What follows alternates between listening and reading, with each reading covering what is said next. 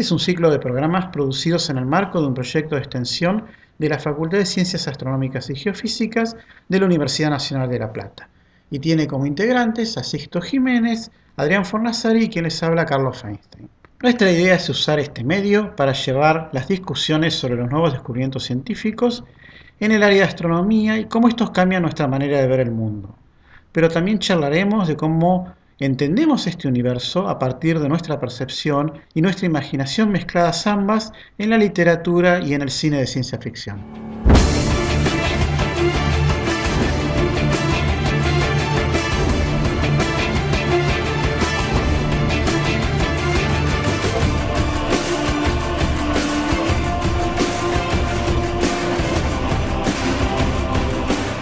Buenos días. Hoy vamos a hablar del agua. El agua es muy común en nuestras vidas. Nuestro cuerpo es casi 70% de agua. Si miramos nuestro planeta desde el exterior, lo vemos azul por los grandes océanos que tiene. Casi el 70% de la superficie de nuestro planeta está cubierta de agua. Y el agua no nos resulta rara porque es algo con lo que convivimos todo el tiempo. Sin embargo, el agua es tiene propiedades extremadamente raras y sus propiedades son hasta extrañas. Son tan extrañas las propiedades del agua que le dio pie a Robert Sawyer, un escritor canadiense de ciencia ficción, eh, que en el libro El cálculo de Dios usó estas propiedades para, en un diálogo entre un extraterrestre y un ser humano, justificar la existencia de Dios, diciendo que las propiedades son tan extrañas que la molécula del agua no puede haberse creado espontáneamente, tiene que haber sido diseñada. Ese libro es muy bueno, yo lo recomiendo. Es un muy buen libro. Bueno, mencionamos que el agua tenía propiedades extrañas. La primera que yo quiero contar, o a la cual me voy a referir, es qué le pasa al agua cuando la empezamos a enfriar. En particular, qué le pasa al agua cuando se congela. Nosotros sabemos perfectamente que si agarramos un cubito hielo, y lo ponemos en un vaso con agua, el hielo flota. ¿Eso qué nos está diciendo? Que el hielo es menos denso que el agua. Eso en principio no parecería una propiedad muy extraña, porque si yo tomo mi vaso, le pongo un hielo y el hielo se va al fondo, bueno, me va a enfriar igual el líquido y lo voy a tomar. Pero eso no ocurre. Cuando yo pongo hielos este, en mi bebida, flota. Y esa es una propiedad que, por más que no nos, este, no nos sorprenda, es muy extraña y es, muy, y es solo característica del agua. Si nosotros tomamos cualquier otro elemento, cualquier otra sustancia, y por ejemplo agarramos plomo y tiramos un bloque sobre plomo derretido, el plomo se hunde, no flota. El plomo este, sólido no es menos denso que el plomo líquido. En cambio el agua sí. Esta característica del agua es importantísima para la vida en la Tierra. Sobre la vida mucho no vamos a hablar al respecto, pero sí es interesante saber que cada vez que un lago se congela, se, congela solamente su superficie. El fondo, en principio, se mantiene líquido. ¿Por qué? Porque el agua, porque el hielo flota. Una de las propiedades muy interesantes del agua es lo que se llama tensión superficial. Ustedes vieron que si uno derrama agua, el agua termina formando gotas. Esas pequeñas gotitas tienen cierta, se forman por cierta fuerza que genera el agua en su superficie y esta fuerza se conoce y se descubrió que es de carácter eléctrico. O sea, el agua llega un momento que no se desparrama infinitamente, sino que hay un mínimo en el cual las moléculas se atraen tanto y forman las gotitas. Esta propiedad es fundamental para la vida porque los árboles la aprovechan y la aprovechan para conseguir agua en sus raíces y a través de pequeños capilares, o sea, pequeños tubitos, la tensión superficial aprieta las moléculas de agua y lentamente el agua sube por los capilares. O sea, la tensión superficial hace que los árboles puedan bombear agua desde las raíces hasta sus hojas y de esa manera poder vivir. Esa es una propiedad muy interesante del agua que básicamente dio forma a la vida en nuestro planeta uno ve el planeta desde el espacio exterior, se lo ve con una gran cantidad de agua líquida. Pero la pregunta siempre ha sido, ¿hay agua fuera de la Tierra? ¿Hay agua en nuestro sistema solar? Bueno, si empezamos a, recorrer distintos lugares del sistema solar, vamos a ver que no es extraño encontrarlo en distintos lugares. Eh, si empezamos a averiguar eh, sobre las últimas misiones que han visitado distintos planetas del sistema solar, vamos a ver que, por ejemplo, han encontrado agua en Mercurio. Sí, estaba en forma de hielo en unos cráteres. Sí, encontraron, Eso exactamente, encontraron agua en ciertos cráteres de- Sí, del polo de los polos de Mercurio. Sí. Este, Misteriosamente uno podría suponer que Mercurio está tan cerca del Sol que el calor tendría que haberle evaporado, pero sin embargo parece Mercurio haber zonas muy frías en cráteres muy profundos. Exactamente, esta cuestión de que se encuentra en ciertas regiones donde el, el sol prácticamente no, no los ilumina, hace que podamos encontrar hielo en esas regiones. Al no tener atmósfera no, no tenés nada que transfiera el calor de la parte iluminada a la parte oscura. Por supuesto, y aparte Mercurio tiene la propiedad de estar muy sincronizado su órbita de rotación con órbita de traslación alrededor del Sol. Entonces las partes oscuras nunca reciben prácticamente Sol. Exactamente. Entonces, lugares como Mercurio, donde uno en principio no esperaría encontrar agua, la tiene. Otro lugar extraño, o donde uno esperaría, o que fuese extraño encontrar agua, es este, nuestra luna. En nuestra luna también hemos encontrado evidencia de agua, en particular eh, se han estudiado algunas rocas y han encontrado oxidrilo. El oxidrilo es una, un átomo de hidrógeno y un átomo de oxígeno, y el oxidrilo lo que hace es seguramente o se usa como marcador de agua. Quiere decir que si encontramos oxidrilo, seguro en esas regiones hay o hubo agua. Si seguimos en el sistema solar, bueno, ya estuvimos hablando en que la Tierra tiene agua. eh, Bueno, una cosita más. El agua en la Luna es importante porque siempre se ha pensado que si en algún momento la humanidad logra construir naves espaciales y salir de la Tierra, probablemente el primer lugar para ir a vivir es la Luna. Entonces sería muy ventajoso que el agua fuese de la Luna y no tener que trasladarla desde la Tierra. Sí, por varias razones. La primera es que necesitamos agua. Y la segunda, y la segunda es que si hay agua, hay métodos para conseguir oxígeno. Exactamente. Entonces, que la luna tenga agua es doblemente positivo.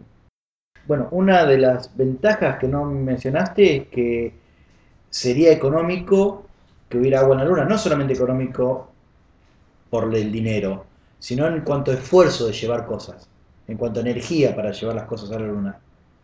Si tenemos que llevar toda el agua que necesitamos consumir o para producir oxígeno, hay cosas que no podemos llevar, o que costaría mucho llevar. Gente, por ejemplo. Bueno, probablemente también si uno coloniza la Luna, tiene que conseguir la comida. Entonces se necesita una gran cantidad de agua para que en algún lugar de la Luna algún tipo de agricultura se realice. Otros lugares en el sistema solar que podemos considerar, bueno, el más obvio es Marte. ¿Por qué el más obvio? Hemos visto muchas imágenes de cómo la superficie de Marte al parecer este, fue trabajada por el agua, pero la pregunta es si Marte tuvo agua, ¿dónde está? ¿Mm? Eh, siempre hemos escuchado que Marte tiene casquetes. Y una de las preguntas que nos hemos hecho durante mucho tiempo es si el agua podría estar ahí. Otras teorías dicen que el agua de Marte se fue este, como, como desapareció la atmósfera, se fue como Evaporando, evaporando. básicamente. Eh, el asunto es que estudios recientes hablan de que Marte tuvo grandes océanos. Y lo que se ha encontrado es que los casquetes polares, que antes siempre consideramos que solo tenían dióxido de carbono, ahora han encontrado agua. Debajo o en algún lugar de los casquetes polares tenemos agua. La mm, sonda Curiosity encontró en Marte condiciones como para que se forme salmuera. Eso es interesante porque esta sería una evidencia de que tenemos un lugar, aparte de la Tierra, donde tenemos sin lugar a duda agua líquida. Por más que sea salada, no deja de ser agua. Siguiendo nuestro viaje este, sobre, en el sistema solar, eh, se ha encontrado hielo en la zona de los asteroides que se encuentran entre Marte y Júpiter. En particular, han encontrado hielo en un asteroide que se llama 24 Temis, que se encuentra en la zona externa del cinturón de asteroides. Eh, al parecer, este, este hielo se forma de, alguna manera o se encuentra a la superficie como filtración de eh, una reserva subterránea que por erosión sale a la superficie.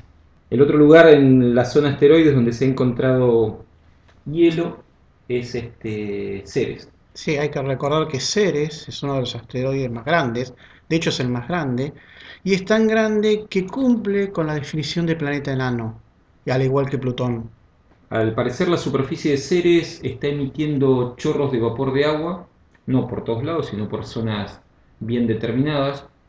Bueno, es otro lugar más en el sistema solar donde hemos encontrado agua y en principio uno... No... Sí, porque en Ceres se ven esas manchas blancas que han encontrado y una de las posibilidades es que sea agua. Quizá también otra cosa, pero el agua es una de las probabilidades más altas. Claro, las manchas blancas, este, una de las teorías que se están manejando es que sea simplemente hielo. Y la otra es que tal vez sea sal, aunque la idea de que haya sal... Eh, bueno, por el color blanco, básicamente. Sí, básicamente. Nada más. no hay otra prueba de que, que lo que sea. Pero sí, este, muy probablemente sea hielo. Bueno, para hablar de lugares en el sistema solar donde hay agua, no podemos dejar de mencionar a los satélites galileanos. Por ejemplo, Europa o Ganímedes. Bueno, antes que nada, recuerden que los satélites galileanos son aquellos que descubrió Galileo en 1610 y son cuatro. Nosotros... Y se pueden ver, esos muy lindos de ver con binoculares. Sí, un telescopio chiquito. Nosotros solo vamos a hablar de alguno de ellos. En particular, vamos a comenzar con Ganímedes. Ganímedes es un, satélite, es el más grande del sistema solar, el más grande de los de Júpiter. Y con Ganímedes hicieron algo bastante interesante, que fue utilizar el telescopio espacial para observar las auroras en Ganímedes. Las auroras están asociadas al campo magnético del planeta y este campo magnético varía, varía según los elementos que tiene el planeta en su interior. Entonces, al parecer, estudiando estas imágenes de la variación de las auroras en Ganímedes, descubrieron que en el interior hay mucha agua salada. Entonces, una marca o una forma de ver si hay agua en ciertos lugares es estudiar los fenómenos que están relacionados a, ella, en este caso el cambio del campo magnético. Para referirnos a otro lugar interesante de los satélites galileanos, tenemos que hablar de Europa. Europa es la luna que más nos atrae desde hace muchos años, ya que desde hace bastante se sabe que hay agua. Todavía es un misterio, es saber si el agua líquida existe a una cierta temperatura que puede estar asociada a la vida, por ejemplo, en su interior.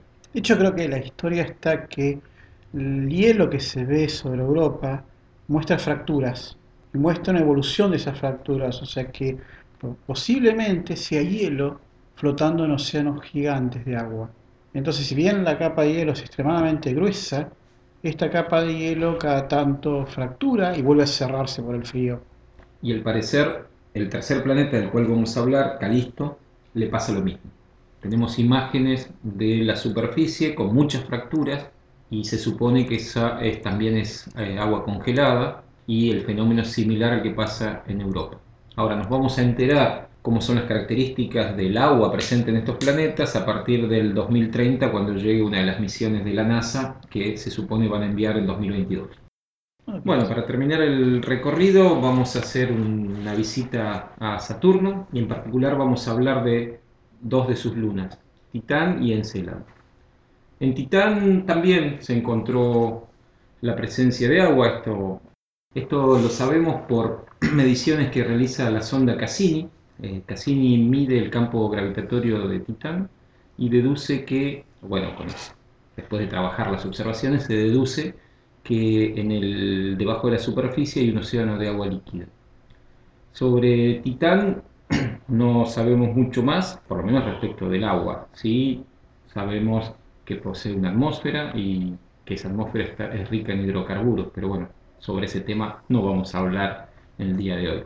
El último lugar que vamos a visitar es Encélado, que es otra de las lunas de Saturno. Y lo interesante de Encélado es que se ha descubierto que eh, tiene chorros de hielo. Analizando partículas que se encontraron de estos chorros, se deduce que en el interior de Encélado hay un océano de agua con temperaturas bastante altas. Se supone que más de 90 grados, ya que las partículas que se encuentran se producen a altas temperaturas y a grandes presiones. Entonces deducen que los océanos pueden llegar a tener hasta 40 kilómetros de profundidad, cosa que es bastante impresionante porque los océanos en la Tierra no llegan ni a un cuarto de esa profundidad. Y sí, la fosa de las Marianas y esos lugares.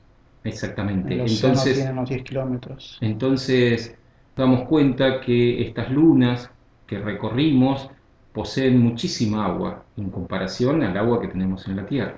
Bueno, básicamente lo que uno está entendiendo es que el agua es muy común en el universo, o por lo menos es muy común en nuestro sistema solar. Y Y si aparte tenemos los visitantes a los cometas, que dejan sus colas donde mayoritariamente se mide agua. Así que no solamente tenemos agua adentro del sistema solar, sino que también llega agua desde afuera. Hasta el mismísimo borde del sistema solar.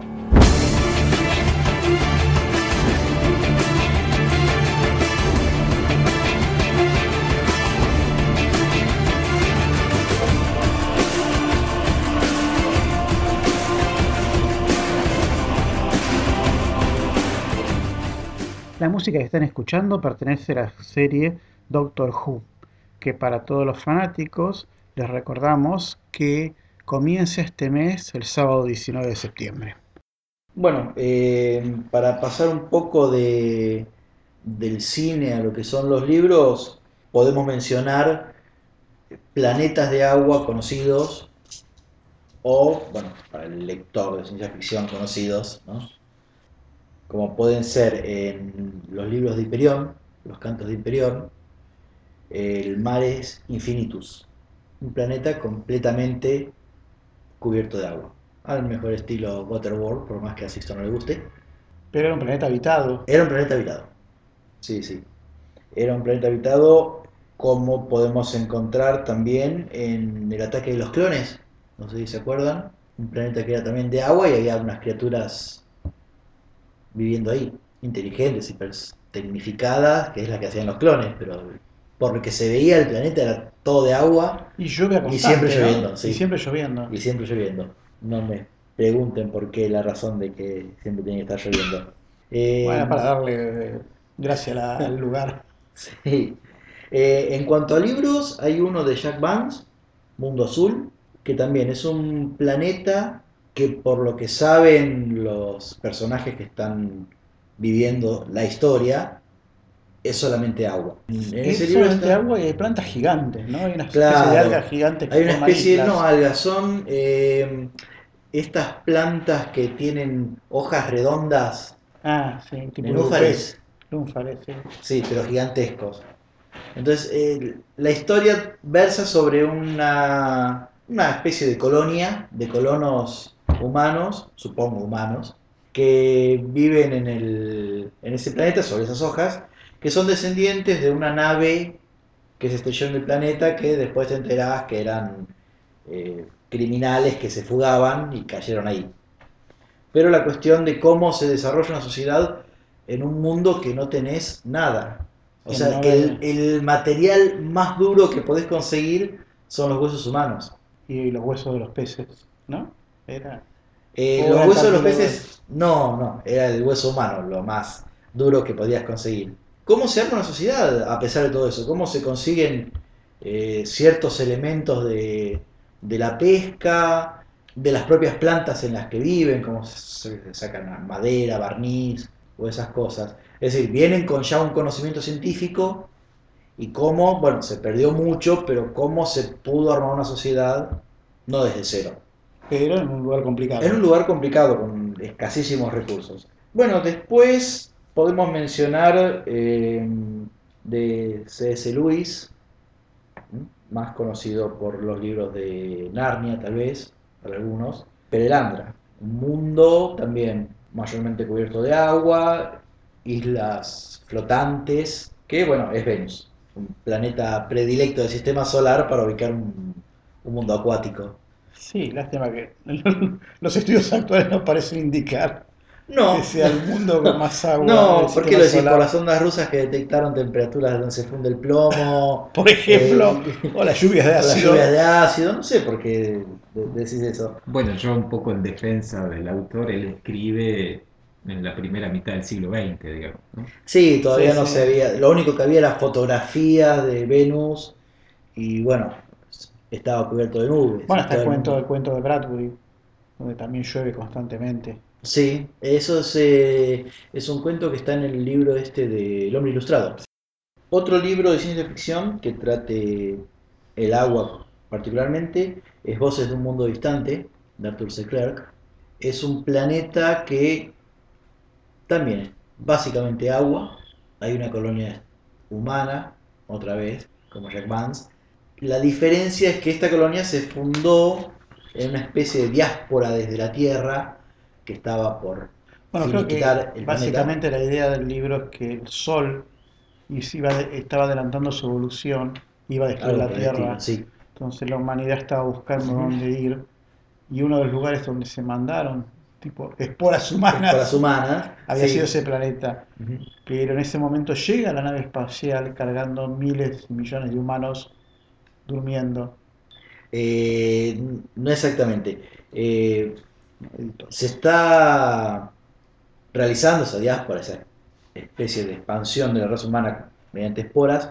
Se coloniza ese planeta, que es completamente de agua. Es más, tienen que hacer una isla, porque no, no, no había tierra firme, prácticamente. Se crea una cultura, viven su vida, se pierde contacto con la tierra en determinado momento y se supone que la tierra se destruyó. La cuestión es que en los últimos momentos en, en la tierra se logra desarrollar un, un impulso que saca energía del vacío. Hay algunas cuestiones científicas al respecto que hablan sobre el tema, eso será para otro programa. Eh, la cuestión es que eh, pueden sacar energía del vacío y con eso propulsar a una nave llevándose al resto de la humanidad, a lo que queda. Obviamente que no son miles de millones, fue un- tardó tanto tiempo en, en destruirse la Tierra que tuvieron tiempo no solamente de expandir las esporas humanas, por decirlo de alguna manera, sino que de reducir en lo más posible la, la tasa de, de nacimientos para reducir la población, para que no se mueran miles de millones de personas cuando se calcine la Tierra. La cuestión es que llega esta nave a este planeta y lo que buscaban era sacar agua para con eso formar una, una especie de coraza para proteger a la nave de los rayos cósmicos. Que es así como se movía, o sea, la, la nave salió de la Tierra con, con esa coraza, lo que pasa es que se fue adelgazando y llegaron al planeta con el mínimo necesario para sobrevivir. Entonces, cómo se congelaban el agua y cómo la subían para armar el- la coraza de nuevo. Ese es un uso del agua, por lo menos más allá de navegar sobre ella o, o ahogarse. Y la coraza inicial, Se adelgazó con el viaje hasta ese planeta. pero también era de agua. Era de agua también.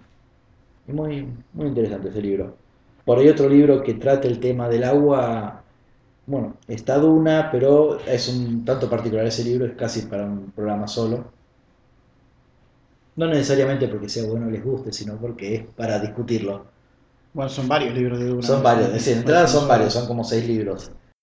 Y un último libro que podría mencionar es uno que estoy leyendo, ya sé, no cumplí con la tarea de leerlo, perdón. Es de Alfred Bester, eh, Antihielo, se llama. Ah, ese no lo conozco. Es un libro de época. Está ambientado más o menos en 1800, principio del, del siglo XX, y se trata sobre un descubrimiento de un hielo, una, una- un tipo de hielo que al aumentar la temperatura libera energía. Una cuestión tanto extraña. El libro está ambientado en una época más o menos pasada, es la onda steampunk, Steampunk. eh, que utiliza como fuente de, de movimiento, de, de generar movimiento, de generar energía, el vapor. Entonces, este material es el que genera la energía. Una de las primeras cuestiones que está en el libro es el relato de un soldado en la guerra de Crimea, donde están asediando una ciudad con el método normal de asedio. Trinchera, los soldados en la trinchera, muriéndose más por las enfermedades que por las balas, de vez en cuando disparando a los otros que están también en sus propias trincheras, o en la ciudad asediada, que no tienen comida, y de repente llega un general con el hombre que descubrió el antihielo, y hacen detonar una bomba de antihielo. La descripción de la bomba es tal cual la descripción de una bomba nuclear, pero no es uranio, es un tipo de hielo. O sea, las consecuencias a largo plazo son nulas. Exactamente, o sea, pero en el momento es una explosión que a la gente que estaba mirando la explosión quedó ciega. Cuando van a la ciudad encuentran las sombras de la gente grabadas sí, en la pared. En el lugar del cráter un cuenco vitrificado de donde fue la explosión. O sea, tal cual la explosión de una bomba nuclear. Y bueno, de ahí se desarrolla toda la historia que la tengo que ter- terminar de leer para comentarla. Bueno, este es el final del episodio y acá nos despedimos. Espero que les haya gustado a nuestros escuchas y en poco tiempo estaremos sacando otro episodio. Si desea comunicarse con la producción de este programa, el email es radio@astronomia.com.ar.